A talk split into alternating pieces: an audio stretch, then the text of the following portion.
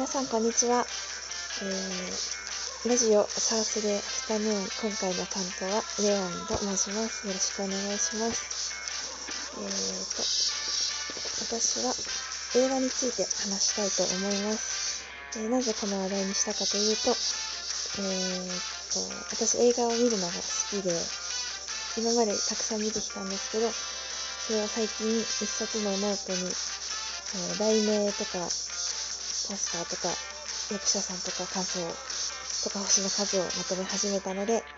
そのノートを見ながらいろいろと話していけたらいいなと思っています。はいえー、っと私が映画を見るようになったきっかけは、えー、高3の受験期で、えー、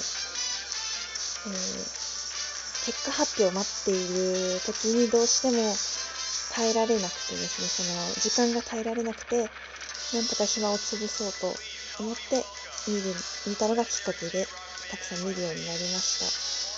私は結構ディズニーとかジブリとかが多かったんですけど最近は、うん、題名とかジャケットパッケージとか見てビビッときたものを見るようにしてます。はい。ではノートパラパラめくっていきたいと思います。はい。えーと、まず、ハウルの動く城についてですね。これは私がジブリの作品の中では一番好きな作品で、とただ面白いとかそういうんじゃないんですけど、この画面の隅々までものすごく美しくて、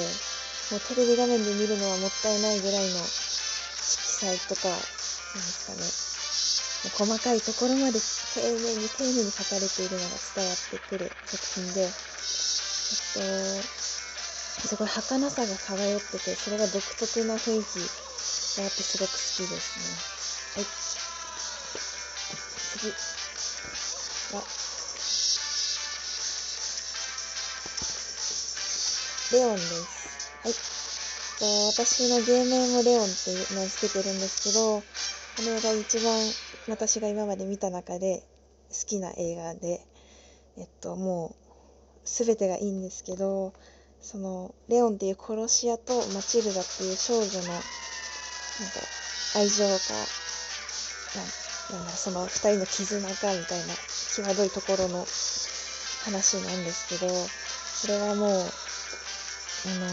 きなんですけど見るのに覚悟がいるのでまだ2回しか見られてないです。も DVD 欲しいしもっとに行って理解できたらなと思っているすごく大切な作品です。はい、シカゴです。とシカゴは結構有名なので知ってる人も多いかと思うんですけど私はキャバレー系の作品すごい好きで衣装とかミュージカルとか雰囲気が大好きなのでそういうところを見てるしシカゴは単にものすごい面白いです。で出てくる人がみんな性格が悪すぎて逆に潔いのですごい爽やかに楽しめる作品になっております。